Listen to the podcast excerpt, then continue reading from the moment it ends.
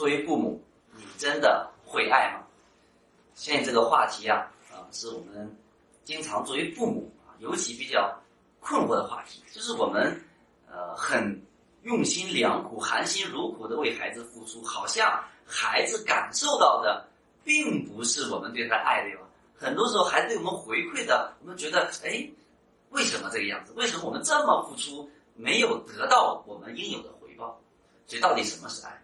所以我觉得爱它一定是一个褒义词，对吧？那褒义词什么意思？它一定是让我们爱的那个人感受什么？感受到啊被认可、被鼓励、被欣赏、被支持，然后这份爱能成为我们爱的人的一份动力，让他更加健康、快乐的成长。所以我觉得这才是爱。那很多孩子感受到的什么呢？感受的是父母的那一份爱，就像头上的一片乌云一样，时刻非常阴暗的、压力山大的去笼罩着他，所以孩子会感受很压抑。甚至有的孩子说：“我不想上学了，对吧？我不想上学，我不上学我就不用你管了，我出去上班我就不用你，好像我我就需要你养了。”所以这个时候，我们感受的是孩子被父母爱的非常的窒息，喘不过气来，甚至还非常的内疚，好像是我不好好学就对不起你一样。所以我不用你管，我自己早点去去去工作，我早点怎么样？所以你看，那这样的时候，那我们的这份爱就真的变成了让孩子窒息的那片头上的乌云了。所以，那到底什么是爱呢？怎么样才能把我们父母对孩子的那份爱，真的能变成孩子成长的动力呢？变成孩子一个阳光、健康的心理、人格成熟的发展呢？所以，这是我们最应该值得思考的问题。那在这里，我想跟大家分享的是，真正的爱，最最重要的是要满足孩子的三大心理需求。如果我们不是连孩子的最基本的心理需求都满足不了，对吧？那我觉得其他的我们所谓的爱，都是什么呀？都是没有意义、没有价值的，甚至他还跟我孩子心理需求还怎么样？还是发生冲突的，啊，严重的还容易给孩子造成心理创伤的。就比如说，很多父母一谈到感恩，就跟孩子说：“啊，我为你工作这么辛苦。”起早贪黑，为你牺牲了多少，对吧？我这么爱你，你看你是怎么回报的呢？你看这份爱就非常窒息，孩子听了就非常的像乌云一样压力山大，对吧？这个时候，当孩子已经出现这种内疚的，想愤怒但是又不能去愤怒的时候，还怎么可能会有一个好的状态投入在学习当中呢？对吧？还有很多父母高举。这个爱之名，去对孩子去贬损、侮辱，甚至有这种体罚、责打，那这样对孩子只能更加造成心理创伤。那孩子的三大心理需求是什么呢？第一个我们说关爱感，啊，第二个叫自主感，第三个叫能力感。我们说关爱感，关爱感是什么？关爱感就是，就是一个人他有没有在。原生家庭，一个孩子有没有从父母身上获得被关心、被关注，对吧？有没有好的亲子关系？有没有好的沟通？那这对孩子的影响什么呢？影响的孩子在他的学习生涯当中，在他未来的职业生涯当中，他跟别人的关系，对吧？我能不能比较容易的跟别人建立关系，保持一个好的这种亲密关系、朋友关系？啊，甚至未来的恋人关系。第二就是，当孩子他在未来他遇到挫败、遇到迷茫、遇到困难的时候，需要帮助的时候，他能不能容易获得别人的帮助？我们说，一个缺少关爱感的人，他很少有朋友，最起码他很少有知心的朋友，他很少有那种能保持住亲密度的朋友。比如说，一个关爱感低的人，他可能会是什么样子呢？可能会是，要不然。他不知道怎么跟别人相处，要不然就是跟别人相处刚开始特别好，哎呀，很快能进入一种好朋友的状态，但是好景不长，很快就发现两个人在一起很难受，发生矛盾，出现冲突，然后两个人就掰了。所以这都是关爱感比较低的可能会发生的现象。所以，总之，关爱感低的人内心是孤独的，他可能的价值，他的价值取向就是独立很重要，谁都靠不住，我只能靠自己。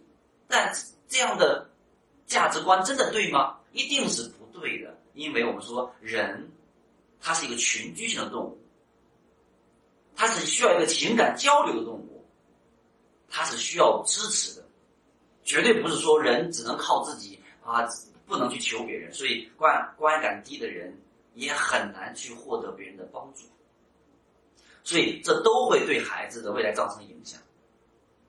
所以呢，培养关爱感就从我们去关心孩子。啊，关心孩子是什么？我们说叫无条件的爱。那什么叫无条件？什么有条件？有条件就是我供你吃，我供你穿，你必须给我考高分你想要什么？你必须答应我什么？无条件就是怎么样？无条件就是我们啊对孩子的这种爱是无私的，是没有条件作为要挟的，对吧？是让孩子不是感受到我对父母是内疚，而是怎么样感动？跟孩子保持一个良好的亲子关系，孩子有心里话能愿意跟你说，这样他就获得了关爱感，并且获得了与别人相处的能力。那对于他来讲，就能容易跟别人也能保持构建这样的关系。在需要帮助的时候，他能比较容易获得别人的帮助。有时候我们看到一些孩子，比如在我们的课堂上，就发现他是一个非常非常我们觉得就像孤僻的一个人。就是他不参与任何讨论活动，那他呢可能也会配合，比如说团队需要上台的时候，他也跟着小组的同学上台了。但他上台之后，你看他这个整体这个状态就是怎么样？就是低着一个头，双手背在后面，被迫式的参与。那其实这样的孩子，我们我通常跟他聊天，他内心里面都渴望跟别人去交往，特别羡慕那些能跟别人关系很好的朋友，但他自己做不到，为什么？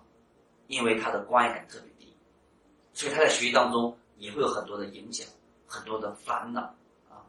第二个，我们说是自主感，自主感是什么呢？自主感就是孩子有没有自己去做事情、独立的空间，孩子有没有被父母支持去做他自己喜欢的事情，这个很重要。呃，我的一个学生，小学的时候特别优秀，啊，全年级前五名，班级第一名、第二名。上了初二的时候，啊，他妈妈就来找我说：“曹老师，你还记得那个谁谁谁吗？”我说：“我记得呀。”他说：“他说这个这个现在上了初中以后完全大变样。”我怎么了？不学习，不听话，啊，这个这个这个这个学成绩一落千丈。他说跟小学完全没法比，完全不是小学的时候了。我就问这个妈妈：“我说那你能那你能说下小学孩子这么优秀，主要是是什么原因吗？”啊这个妈妈就开始表达她为孩子的付出，说：“哎，我我给孩子收拾好所有的，对吧？呃，几点上学？呃，买什么书？呃，上课接送，上什么辅导班？呃，干什么事情？”他说：“我给孩子做的计划都是满满的。那呃，上初中从县里到市里，他还专门去市里面租着房子给孩子做饭，还是依然像小学一样给他做计划。但是不知道孩子为什么他不像小学那样按照计划执行了。”叛逆不听话不学习，所以我就跟这个妈讲，我说，那这个原因，最主要原因就是你没有培养孩子的自主感，对吧？你没有去小的时候没有重视孩子自主感，就孩子小的时候，他所有事都是被你安排好的，按照你的计划去做的。但是我们都上了中学了，到中学孩子需要独立，需要自主的时候，你发现，他除了叛逆你，他自己做不好这些事情。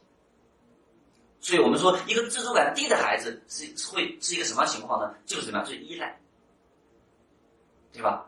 就是要不然就是我什么事情都要问别人怎么做，但是你告诉他怎么做的时候呢，他又没有办法去投入。为什么？因为他觉得这个不是自己想做的，做错了，他也觉得是你让我做的。所以我们说，尊重孩子的这种自主的空间很重要。多关心关心孩子对什么感兴趣，支持孩子去做他感兴趣的事情，多让孩子对自己的事情自己多去做决定，多去试错。我们说尊重孩子自主感的需求，这个很重要啊。第第三个，我们说是能力感，什么能力感？就有的孩子，他发现他有能力，但他自己觉得自己不行。举个例子，比如说明明是一个学校里面非常优秀的学生，老师让他参加省里面的评比，这件很好的事情，但是孩子就回到家说：“妈妈，今天老师让我参加评比，我觉得我选不上，那么多人参加，我怎么可能被选上呢？”你看这样的孩子就是明明他有能力，但他能力感低。当他能力感低的时候，他就会怎么样？他就会不，他就不敢去挑战呀，对吧？他害怕去挑战，然后觉得自己能力不够，所以这种这种去挑战困难的这种状态，他可能是积极的。那还有很多孩子就是能力感低，能力也低，所以那这个就更糟糕了。所以能力感是什么意思？能力感就取决于我们父母在教养孩子的时候，有没有对孩子所展现出来的能力。进步给予及时的反馈和认可，这很重要。比如说，小的时候，孩子明明这件事情他都觉得自己做的很好，但对于父母来讲的话，父母说什么？漠视、忽视啊！我知道了。哎妈，我考了九十五分，你那五分怎么丢的？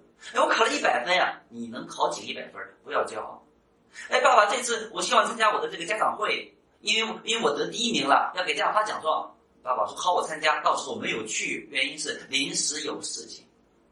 所以这个时候，孩子会觉得什么？会觉得我自己是不是做的不够好，还是不够好？我在爸爸眼眼中是不是就是比较差？这个时候他会能力感低，能力感低的时候，他可能能力也会低，他就不愿意去努力了，对吧？如果就算他能力高，能但是能力感低的时候，他也会消极的去应对很多的挑战，所以对孩子的学习、未来的职业，都是会造成很大的阻力。